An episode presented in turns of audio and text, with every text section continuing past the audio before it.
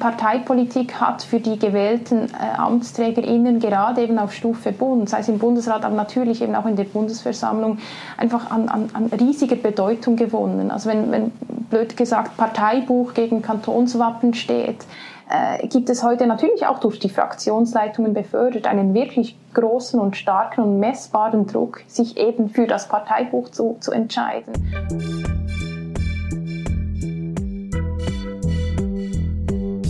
Willkommen bei Studio Libero, dem Podcast des Schweizer Monats, der Autorenzeitschrift für Politik, Wirtschaft und Kultur.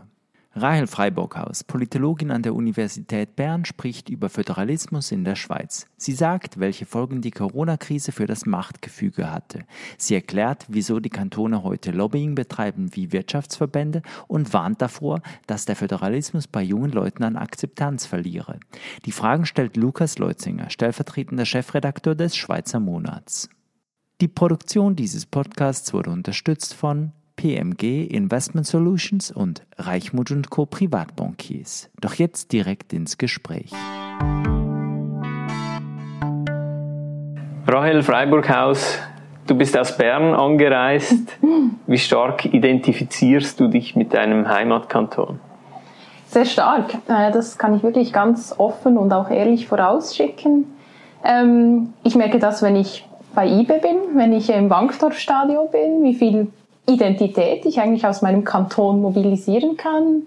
Ich merke das auch bei Jura-Abstimmungen, muss ich auch ganz ehrlich sagen, dass es mir ein bisschen schmerzt am Herzen, wenn, wenn Gebiete ähm, verloren gehen oder abgetreten werden müssen. Ich denke, meine Identifikation mit meinem Kanton ganz besonders, aber mit den Kantonen auch in ihrer Gesamtheit ist wirklich groß. Mhm. Aber denkst du, ist das generell noch so oder spielen die Kantonsgrenzen heute eine geringere Rolle?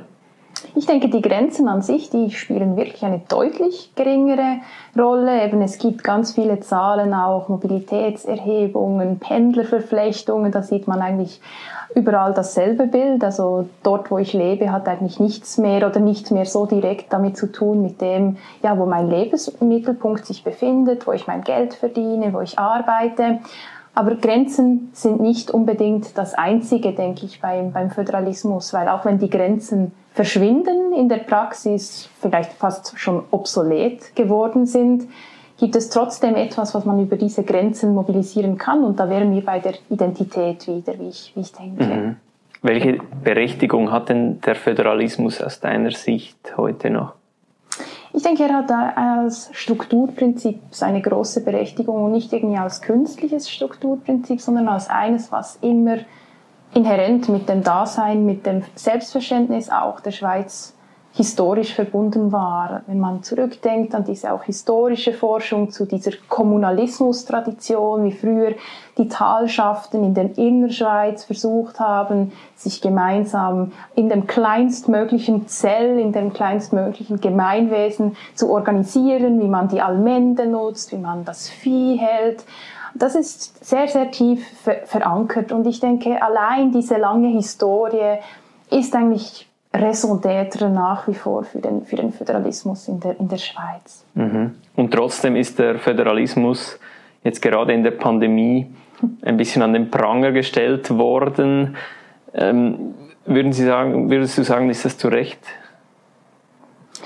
Ja, äh, zum Teil sicherlich schon, aber ich denke, dass der Föderalismusdiskurs, die Art und Weise, wie man über den Föderalismus spricht, welche auch medialen Bilder, da sind wir relativ schnell bei diesen Flickenteppich-Schlagzeilen, äh, welche medialen Bilder über den Föderalismus vermittelt werden, das ist schon nochmal etwas, was zugespitzt wurde zu dem, was wirklich als Schwäche ausgeht zu machen war. Es ist offenkundig, dass der Föderalismus seine Probleme bekundete, wenn es darum ging, schnell zu reagieren. Es gab gewisse Wo zeigte Doppel sich das?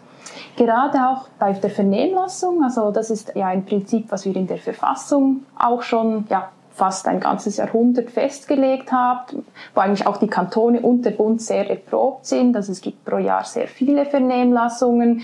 Es ist ein, ein wiederkehrendes Element im Miteinander von Bund und Kantonen, aber normalerweise ist dieses eigentlich erprobte ähm, institutionelle Element, da gibt es genug Zeit, um eine Vernehmlassung zu äh, verfassen, um die rückzusprechen in den Kantonsverwaltungen. Und in der Pandemie hat sich eigentlich genau das gezeigt, dass diejenigen Institutionen, die wir eigentlich kennen im Miteinander von Bund und Kantonen, die kamen dann an ihre Grenzen, weil einfach ein ganz anderes Tempo auf einmal gefordert war. Mhm. Kürzlich hat die Konferenz der Kantonsregierungen einen Bericht veröffentlicht zu den Lehren aus der Pandemie.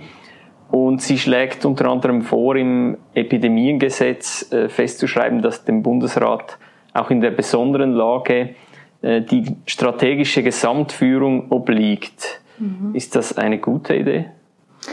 Was sicherlich eine gute Idee ist, ist, wenn man darüber nachdenkt, wie man die Arbeitsteilung jetzt in dieser besonderen Lage im Gesetz präzisieren könnte. Weil die besondere Lage war ja wirklich eigentlich dasjenige, äh, dasjenige Fenster oder eben diejenige Lage, die am längsten gegolten hat über die meisten Pandemiemonate. Und nichtsdestotrotz, obwohl wir uns eigentlich immer im gleichen Regel, Regelungsmuster befunden haben, haben wir eigentlich gesehen, dass diese besondere Lage ganz unterschiedliche Gesichter gezeigt hat. Wir hatten Phasen, wo irgendwie dann Frau Bundespräsidentin Sommaruga relativ enerviert gesagt hat, jetzt langt's mit diesem Gestürm, jetzt äh, mache ich diese Gesamtführung, also auch sehr öffentlich wahrnehmbar. Mhm. Es gab Phasen, da war, waren die Prozesse wirklich auch eher bei den kantonalen Konferenzen, wo man, wo der Bund wirklich auch den, den Kantonen äh, die Leine quasi locker gelassen hat und sie ähm, zur Selbstführung auch ein bisschen ermutigt hat. Und das alles, diese ganz unterschiedlichen Gesichter, das war alles in diesem gleichen Konzept der besonderen Lage. Und da muss man sich schon fragen, wie kann man in das Gesetz ähm, diejenigen Präzisierungen anbringen, damit eben diese, diese unterschiedlichen Gesichter vielleicht ein bisschen weniger werden. Auf der einen Seite kann man sagen, ist ja gut, wenn man diese besondere Lage flexibel handhaben kann. Auf der anderen Seite fällt es dann natürlich schon bei Bund, aber auch bei den Kantonen an Erwartungssicherheit, wer jetzt überhaupt wie, wann, wie in der Pflicht äh, stehen müsste und, und sollte. Mhm. Aber besteht bei diesem Vorschlag nicht die Gefahr, dass die, die, die Macht zu stark äh, konzentriert wird beim Bundesrat? Ich denke, die Frage, die sich dort auch einfach stellt, ist, wie man dann diesen Unterschied auch zur außerordentlichen Lage genau festmachen müsste und sollte. Weil auch bei der außerordentlichen Lage, wo dann eben diese Gesamtführung ja wirklich ganz klar beim, beim Bund wäre und die Kantone nur noch diesen Vollzugsauftrag ähm, hätten, haben wir ja in der Praxis gesehen, dass der Bund diese, diese äh, ihm obliegende Gesamtführung sehr zurückhaltend genutzt hat. Also er hat an diesem Vernehmen und Konsultieren festgehalten, obwohl er das eigentlich der Jure gar nicht hätte tun müssen. Und ich denke, egal ob man die, die Schrauben jetzt ansetzt bei der Präzisierung dieser besonderen Lage oder eben bei der außerordentlichen Lage, es müsste einfach die Arbeitsteilung müsste, müsste klarer werden. Weil ich denke, mhm. es hat mhm. durchaus äh, seine Berechtigung, dass es eine Lage gibt, wo eben diese Gesamtführung wirklich ganz klar dem Bund äh, zugesprochen würde, einfach in, in Ausnahmefällen dann, dass, dass, dass dieses Instrumentarium äh, weiter da, da sein würde. Das mhm. finde ich schon wichtig. Du hast ja auch selber zusammen mit Adrian Vater einen konkreten Vorschlag gemacht, wie man diese Arbeitsteilung künftig äh, regeln könnte. Und zwar mit einem gemeinsamen äh, Führungsorgan von Bund und Kantonen. Ähm, erklär uns doch, was ist damit gemeint? Ja, es ist eigentlich ein äh, alter Vorschlag. Ähm, schon in den 70er, 80er Jahren haben wir gesehen, dass eigentlich der Bundesrat damals gesagt hat, eine Analyse gemacht hat und gesagt, wir haben einfach kein Forum, wo die Kantonsregierungen mit uns an einem Tisch sitzen, wo wir uns verständigen können über strategische Fragen, über Fragen des Miteinanders im, im Bundesstaat. Äh, und das ist dann eine Idee, die hat je nach, nach, äh, nach Dekade dann von der einen oder anderen Seite wieder mehr Sympathien erhalten. Und jetzt war es eben in der Pandemie dann im Zwischenbericht äh, im Dezember 2020 äh, die KDK selbst, also dieses Mal quasi die Kantone, die eigentlich die, die gleiche Analyse wieder mhm. gemacht haben. Also sie haben gesagt, es ist schön, dass wir einen informellen Draht zum Bundesrat pflegen, dass wir kurze Wege haben, aber da fehlt es uns irgendwo auch an Erwartungssicherheit. Also wir müssen irgendein ein Forum schaffen, irgendeine Institution schaffen, wo wir einfach wirklich der Jure und ganz formell irgendwo eben am gemeinsamen Tisch sitzen mit dem Bundesrat. Mhm. Weil der Ständerat der taugt dafür nichts mehr. Das sind gewählte VolksvertreterInnen, da haben wir keinen, also jetzt aus Kantonsregierungssicht gesprochen, da haben wir keinen Hebel, um dort wirklich etwas zu lenken, quasi wirklich so, so direkt. Und die Idee dieses Führungsgremiums, die eben wie gesagt dann jetzt von der KDK selbst gekommen ist, hat insofern, denke ich, eine, eine gewisse Charme, als sie eben genau das machen würde. Sie würde irgendwie neun oder elf Mitglieder paritätisch oder eben nicht ganz paritätisch von Bund und Kantonen zusammenführen. Und man hätte aber trotzdem eben diese Gesamtleitung, die beim Bund bliebe, beim Bundespräsidium, mhm. bei, bei mhm. wem auch immer. Mhm. Aber dieses Gremium hätte formelle Entscheidkompetenzen in in einer Krise. In einer Krise, genau. Wir haben es uns wirklich so mit dieser Zweiteilung vorgestellt, dass man dann eben nicht eine, ein Führungsgremium einfach quasi aus dem Hut zaubern würde, wenn eine Krise eintrifft, sondern dass das schon immer tagen würde, aber dass man genau mhm. dort den Unterschied machen würde. In Friedenszeiten ist das beratend tätig, in Krisenzeiten, genau wie du es gesagt hast, hätte das auch formelle Entscheidungs- und Weisungsbefugnisse. Mhm. Jetzt könnte man kritisieren, dass das eigentlich äh, ein Gremium wäre, das nicht demokratisch legitimiert und unter Umständen eher intransparent wäre? Da würde ich äh, die Gegenfrage stellen und, und, fragen, ist denn das, was wir heute haben, transparent? Und das würde ich ganz klar verneinen, auch wenn wir an diesen jüngst von der Eidgenössischen Finanzkontrolle publizierten Bericht äh, denken, da sehen wir eigentlich, dass das heutige Miteinander von Bund und Kantonen ist sehr, sehr stark von informellem Lobbying betrieben. Also da rufen die VertreterInnen der Kantonsregierungen sehr gerne auch mal beim zuständigen Direktor des Bundesamtes äh, für Verkehr an, mhm. wenn sie gerne einen äh, Autobahnzubringer haben möchte. Da gibt es wirklich auch ganz konkret der, die Regierungsrätin im anderen Kanton, die äh, die Bundesrätin, die Zuständige anruft und über all diese informellen Kontaktversuche und Lobbyingversuche habe ich als Bürgerin, so wie es heute aufgestellt ist, überhaupt ähm, keine Einsicht. Und da denke ich schon, hätte dann eben äh, ein solches ähm, vom Gesetz wegen ein oder von der Verfassung wegen eingesetztes Führungsgremium schon einen zentralen Vorteil. Da habe ich als Bürgerin zumindest die Chance, meine Kantonsregierung zu wählen in der mhm. direkten mhm. Volkswahl. Und das wäre dann quasi klar abgegrenzt, wer da wo einsetzt. Und es wäre nicht wie heute einfach keine Möglichkeit für mich als Bürgerin nachzuvollziehen, wer eigentlich wann welche Entscheidungen getroffen hat. Mhm. In einem Beitrag im Schweizer Monat vor einem Jahr hast du festgestellt, dass der Föderalismus eigentlich auf einer Kombination von Autonomie und äh, Mitwirkung beruht, dass aber die Kantone ähm, in beiden Bereichen eingebüßt haben. Was meinst du konkret?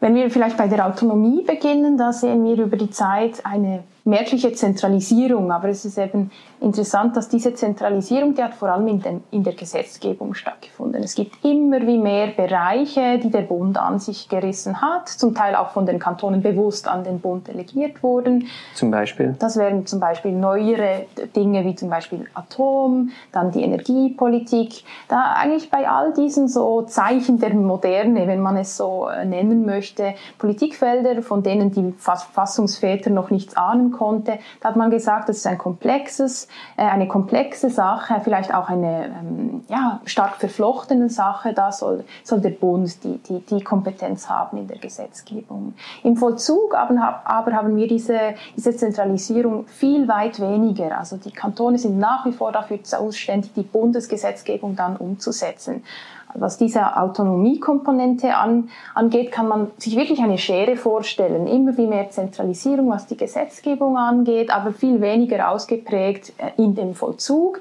so dass wir heute so eine, eine, eine eben paradoxe Situation eigentlich haben, dass die Kantone sehr wohl Steuerein, Steuereinnahmen haben. Das Gros des äh, Staatsaufkommens ist auf den nachgeordneten Staatsebenen, ist nicht der Bund, der das viele Geld äh, eigentlich einnimmt.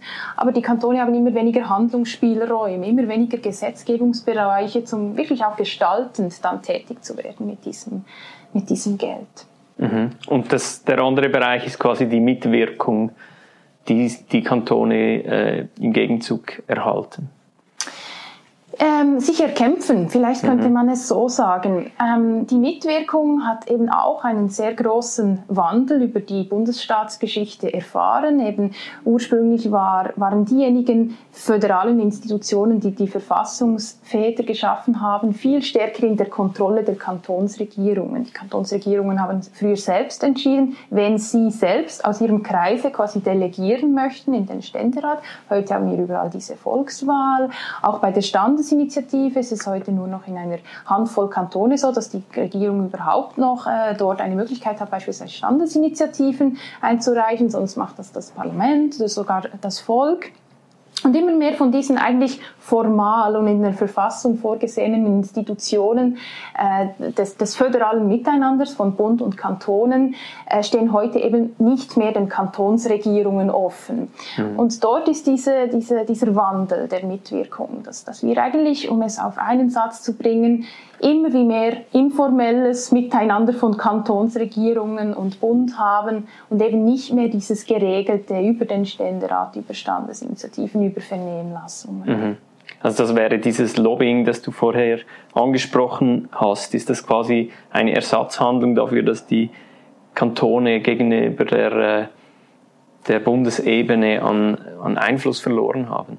Genau, es ist, man kann es eigentlich wirklich beschreiben als Versuch, das ihnen bleibende Stück vom Kuchen auch zu retten und mhm. immerhin das zu, zu bewahren, dass man halt versucht, auch im Wissen darum, das ist noch einmal ein, ein anderer Block, im Wissen darum, dass wir ein, eine starke Polarisierung haben in, in, der, in, der, in der Bundesversammlung, dass immer wie, wie mehr eigentlich ideologische Agenten von, von den Mitgliedern des Bundesparlaments verfolgt werden und vielleicht eben so dieses Verständnis auch für, für, die, für die föderalen Anliegen weniger werden bei den gewählten mhm. Nationalrätinnen und Ständerätinnen, sodass einfach die Kantone quasi aus der Not äh, sich gezwungen sehen, eben die Regierung, die Kantonsregierungen Lobbying zu betreiben, und zwar Lobbying zu betreiben, wie wir es in der genau gleichen äh, Weise, mit den genau gleichen Taktiken, wie wir es von Wirtschaftsverbänden kennen, wie wir es von anderen Interessengruppen kennen. Mhm.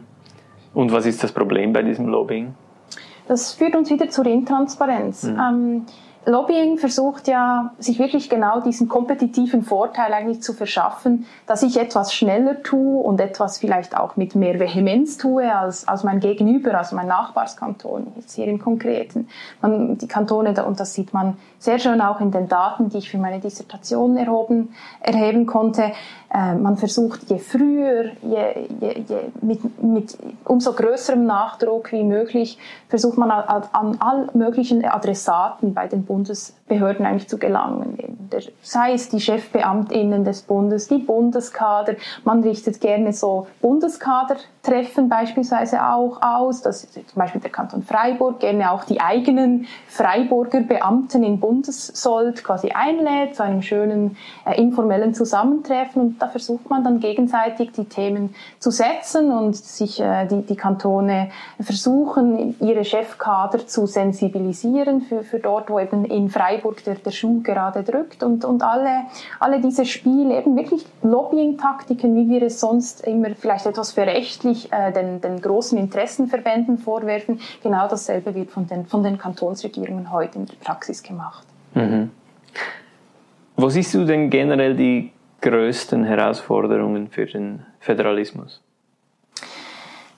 Ich würde schon sagen, dass das Akzeptanzproblem, das der Föderalismus wirklich hat in der Bevölkerung, etwas ist, was man langfristig überhaupt nicht unterschätzen darf, sondern ganz im Gegenteil. Ähm, man vielleicht sogar sagen kann, dass, dass eben diese schwindende Akzeptanz dem Föderalismus auch seine, seine Kraft beraubt.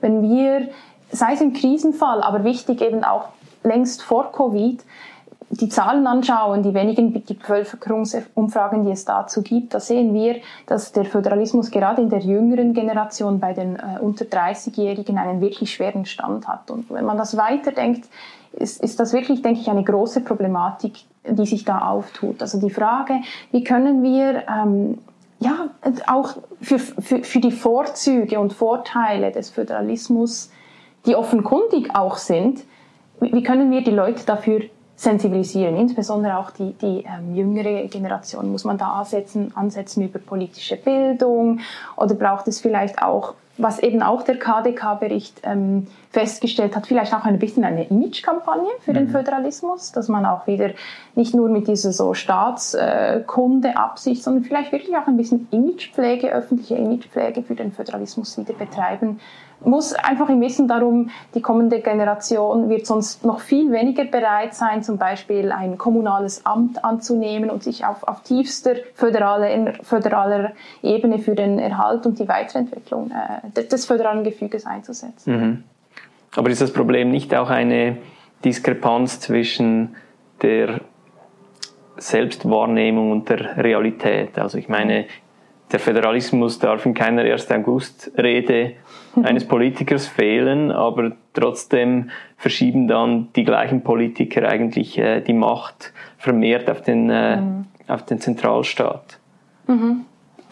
Das, das finde ich eine, eine sehr spannende Bemerkung und, und, ich denke, es ist auch da zeigt sich wieder ein bisschen die Polarisierung letzten Endes, dass die Parteipolitik hat für die gewählten äh, AmtsträgerInnen gerade eben auf Stufe Bund, sei es im Bundesrat, aber natürlich eben auch in der Bundesversammlung, einfach an, an, an riesige Bedeutung gewonnen. Also wenn, wenn blöd gesagt Parteibuch gegen Kantonswappen steht, äh, gibt es heute natürlich auch durch die Fraktionsleitungen befördert einen wirklich großen und starken und messbaren Druck, sich eben für das Parteibuch zu, zu entscheiden.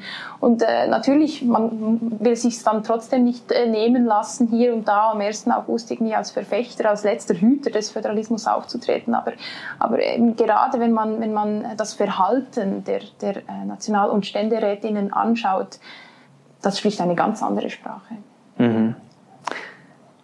Aber könnte man als, als Kritiker des Föderalismus nicht auch sagen, dass heute so viele Probleme, äh, Stichwort äh, Klima, Kriege, Inflation, die Möglichkeiten von äh, Nationalstaaten, geschweige denn den unteren Ebenen eigentlich sprengen und dass es quasi wie eine natürliche Reaktion ist, dass man, dass, dass man eben die Macht nach oben verschiebt. Ja, es gibt diese, es gibt diese schon länger greifende These eben dieser, dieses Soges des Zentralstaates. Mhm. Also, dass man eben, wenn man diese großen Herausforderungen unserer Zeit hat, Digitalisierung, Klimawandel, du hast angesprochen, scheint es irgendwie ein, wie vielleicht ein natürlicher Reflex, dass man immer sagt, ja, je, je höher, höher man das regelt, desto besser. Also lieber auch nicht national, sondern supranational. Mhm. Die andere Seite ist die, dass wir dort einfach Blockaden kennen. Also wenn wir auch an die jüngste COP-Runde zurückdenken, es gibt dann irgendwie einen Schlussbericht, aber äh, der ist zahnlos. Und, also zum äh, Klimawandel zum Klimawandel jetzt beispielsweise.